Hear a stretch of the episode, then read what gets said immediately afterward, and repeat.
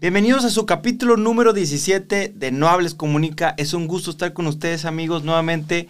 Ya teníamos dos semanas sin grabar temas de trabajo, pero aquí estamos nuevamente con muchísima pasión, con muchísimo gusto, porque hoy vamos a estar hablando de un tema muy interesante que inclusive ya lo habíamos mencionado o ya lo habíamos platicado, pero ahora lo vamos a profundizar desde otra perspectiva. ¿A qué me refiero? ¿Cómo hacer una estructura de una presentación exitosa? Tú a lo mejor te toca en tu trabajo presentar frente a tus compañeros, frente a tus jefes, o simplemente te toca exponer en tu casa o como sea. Te puede ayudar a tu tema profesional o personal. Y al final de cuentas es eso, tener la capacidad de tener una estructura efectiva para conectar con tu audiencia y que sobre todo compren tu idea, compren tu negocio. O como te digo, si a lo mejor en tu casa tienes que presentarles a tu familia un proyecto, un negocio, te lo compren. Así que de eso se va a tratar, va a estar muy interesante. Va a ser breve, pero al final cuenta muy educativo y lo, como lo hemos platicado, lo hacemos con muchísimo gusto para ti, para que puedas aprender este espacio de Nobles Comunica. ¿De qué se trata? Es eso, brindarte información, herramientas para que sea altamente efectivos para tu vida personal y profesional. Así que vámonos directo al tema. Como te decía, cómo hacer una estructura efectiva en una presentación que tú necesites. Y es importante entender que hay que tener una entrada. ¿A qué me refiero? O una introducción. Cuando te den esa apertura, aprovecha ese momento para presentar tu idea, tu empresa o tu proyecto. ¿Cómo lo vas a hacer? Puedes poner un eslogan. Un ejemplo, en el caso de nosotros es no hables, comunica. Quizás tú tengas otro tipo de eslogan, menciónalo.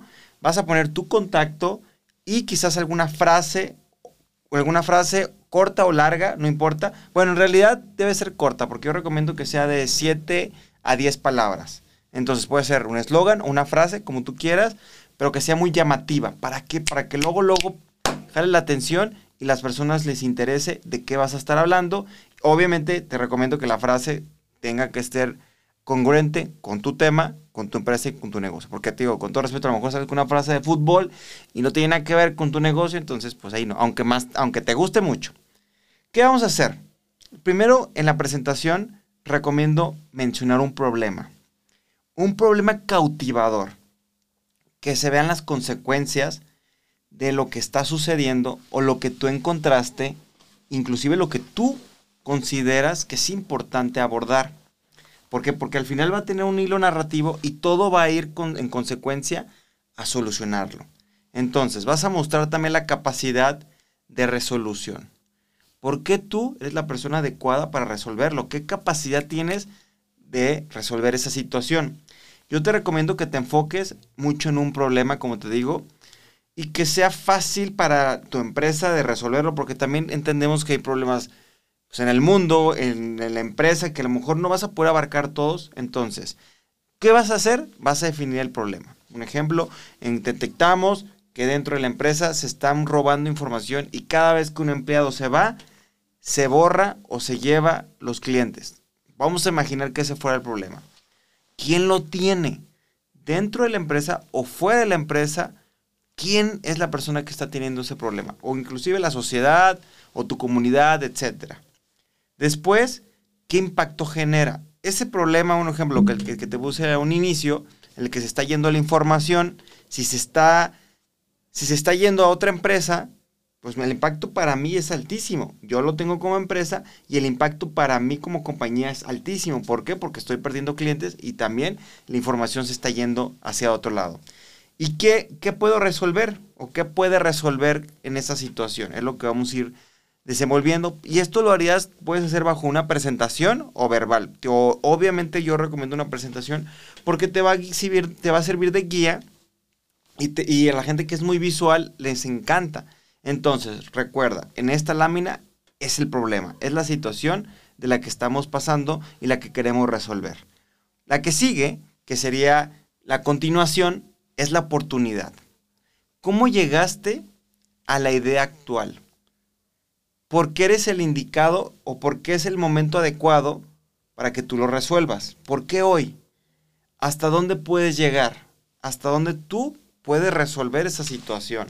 Entonces, en pocas palabras, es qué oportunidad de negocio ves, qué oportunidad de, de situación actual, qué visión estás resolviendo, qué visión estás alcanzando al ver.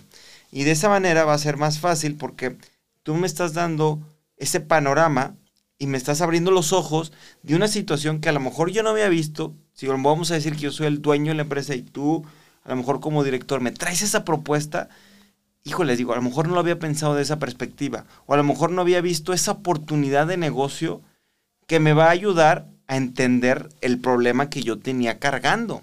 Entonces, problema, oportunidad. Y al final, ¿con qué se resuelve? Con una propuesta de valor, que es lo que continuamos o lo que, lo que, lo que sigue.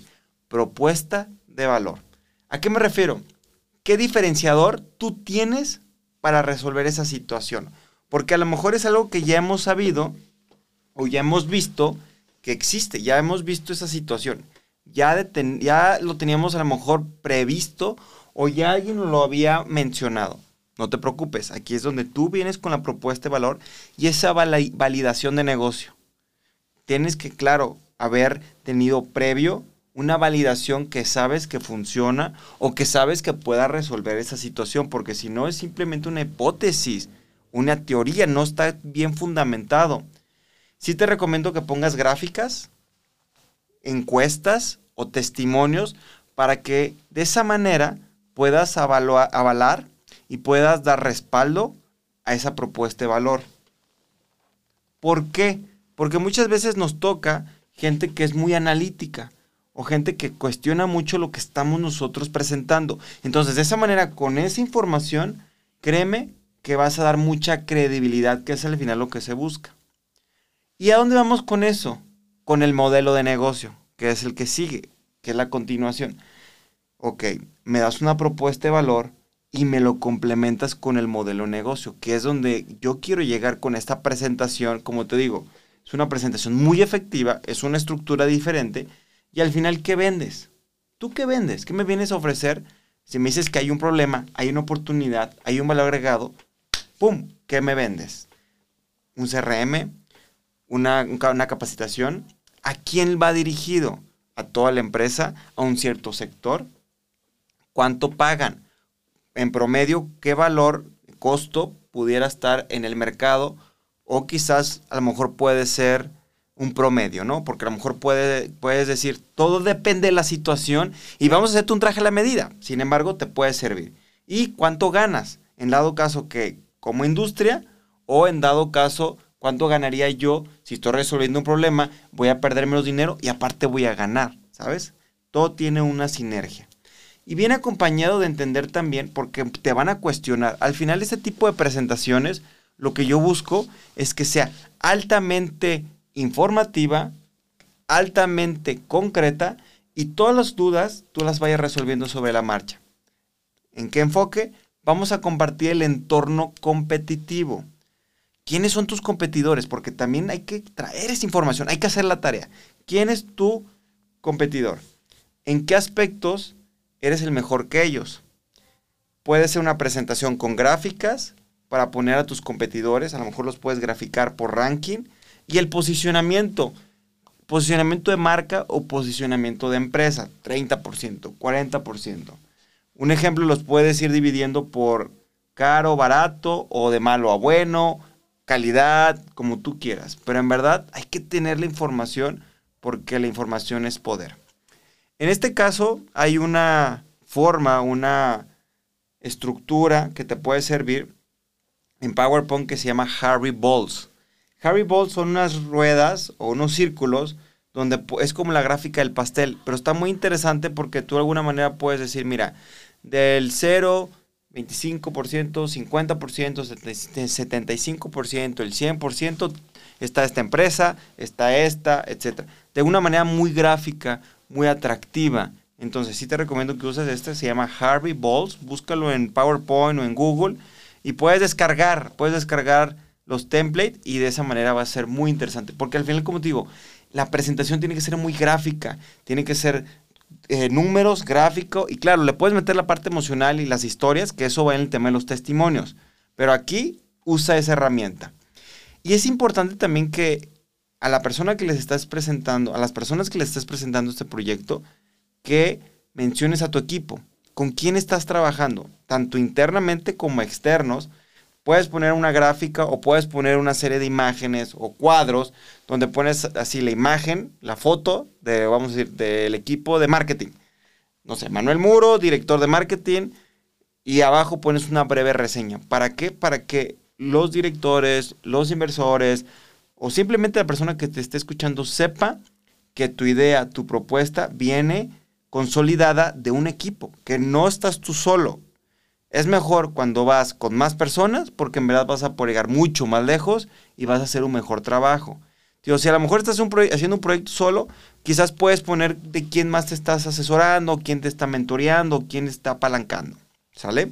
Bueno, el siguiente punto que quiero compartirte referente a esto es la transición. Ya vamos a la parte, a la parte donde tú tienes que pedir cuánto necesitas. ¿Cuánto tú necesitas para resolver ese problema o para resolver mi problema? ¿Y qué me das a cambio? ¿Regalías? ¿Inversión?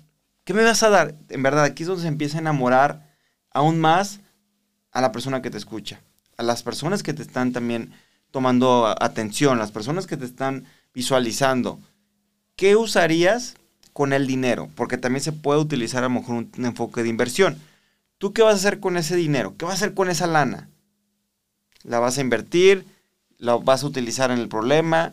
¿Qué vas a hacer con ese dinero que te vamos a dar? Es importante que, ellos también sepan a dónde se va a destinar, hacia qué rubro, etc. Y en verdad, si puedes tenerlo todo documentado y entre más transparente seas, va a ser más sencillo. Va a ser más sencillo y más efectivo. De esa manera, dando en cuenta la transición, vamos ya al final, que ya es el complemento. Ya me enamoraste, ¿qué viene? Ya el espacio comercial. Porque te digo, son presentaciones y cada vez la tendencia es que sean más rápidas. 15 minutos, 20 minutos. Eso es el objetivo, al grano. Tú lo que vas a hacer ya al finalizar, agradeces, vas a dar tus datos otra vez de contacto y importantísimo poner el nombre de la empresa porque luego pasa que la competencia quizás tenga un nombre bien similar y pasa mucho en las industrias de la tecnología, las industrias de industriales, que todos se llaman igual o tienen las primeras frases o los primeros, los primeros nombres muy similares. No quiero, que te, no quiero que te confundan con la competencia, al contrario, quiero que sobresalgas. Muy importante poner tus redes sociales Nuevamente tu eslogan para que lo tengas muy presente. Y aquí viene el llamado a la acción. Aquí es el cierre.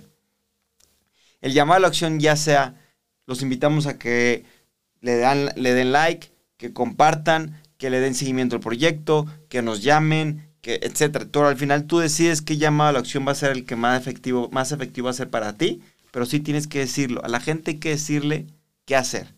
Y te recomiendo dejar una lámina que sea esa parte de sección de preguntas y respuestas. ¿Por qué? Porque vamos a rebatir, vamos a debatir, vamos a compartir todas aquellas dudas que a lo mejor vayan surgiendo y lo ideal es que haya dudas, porque es parte de cuando no preguntan, en, teoría sería que todo quedó muy claro. Sin embargo, lo ideal es que siempre haya dudas, ¿por qué? Porque hubo interés. ¿Ok? Entonces pones tu presentación, yo en mi, en mi caso pongo mi WhatsApp, mi Instagram, mi TikTok, que te recuerdo cómo estoy, como Manuel Muroa, a manera de, de, parte comercial o de anuncio. Manuel Muroa, TikTok, pongo mi Facebook, Manuel Muroa, y pongo mi correo. Y también pongo el scan para que puedan irse a Spotify, para que puedan escuchar mi, capítulos, como este caso, en el caso tuyo que me está escuchando. Y así se los presentas, muy, muy al grano, muy digerible la información y de esa manera, créeme que vas a tener una presentación exitosa sumamente clara, sumamente efectiva. Te quiero dar últimos consejos y te dejo ir. Ahí te va. Recuerda, cita las fuentes. Si tú sacaste información, a lo mejor del problema, de la OMS, de Coparmex, de donde sea, cítalas. No te recomiendo que mientas. No hay que mentir, porque luego hay gente que por querer ser muy claro, miente. No mientes. No mientas, no mientas. Otra cosa, si sabes, si no sabes una respuesta, mejor di no sé. Y con gusto te la investigo. Es mejor decir no sé que tú estar diciendo mentiras y divagando. Así, claro, no sé, te lo investigo. Es mucho mejor y se ve más real. Claro, te recomiendo muchísimo la práctica. La práctica es el maestro. entre más lo hagas, yo recomiendo tres veces antes de presentar esa presentación, mínimo tres veces. Y si puedes más, mucho mejor. Pon tu pantalla frente a tu familia, hazlo, yo lo hago, en verdad me funciona muchísimo. ¿Qué más? Claro que hay que hacer una revisión. Revisa la presentación evitando errores, errores de ortografía, inconsistencias, una fotografía no cuadra, porque luego pasa que nos vamos a la deriva y se ve súper mal una presentación de negocios con ese tipo de errores. Y por último, no satures con datos que la haga aburrida. Es mejor poner una imagen y tú presentar o tú explicar, pero no la satures de información. Dado caso que a lo mejor las gráficas o números muy claros, sin maquillarlos, pero no satures. ¿Les ha tocado ver ese tipo de presentaciones que están tediosísimas, aburridísimas, letra, letra, letra, cansadísimas? En verdad no. Por último, te quiero dar un super tip. El tiempo limitado de la atención del público es muy poca. Se dice que en promedio el público tiene su retención sostenida aproximadamente entre 10 y 15 minutos. ¿Tú sabías eso? Por ello, será muy importante que fije los conceptos claros, los conceptos claves desde un inicio. En general, la gente no suele recordar mucho de lo que se dice, es verdad, no suele recordar. Es muy importante que, en cambio, muy bien, haga sentir a la gente durante ese proceso. Te lo vuelvo a repetir. En general, la gente no suele recordar mucho de lo que se dice en una presentación. En cambio, recuerda muy bien lo que sintió durante el proceso. ¿A qué me refiero? La gente va a recordar muy poco lo que les dices, pero van a tenerle en el corazón lo que les hiciste sentir. Así que aplícalo. Y en verdad, si aplicas todo lo que te acabo de enseñar en esta presentación, en este, en este capítulo de podcast, te lo juro que te va a ir muy bien. Te lo juro que vas a poder hacer una presentación sumamente exitosa porque lamentablemente no nos enseñan a hacer eso. Simplemente nos avientan a la deriva y ahí tú presenta como puedas. Y por eso muchas veces somos rechazados o por eso no se concreta el negocio. Hay estructura, hay metodología. Entonces, espero que te haya gustado este capítulo. Con mucho gusto lo hice para ti, muy breve.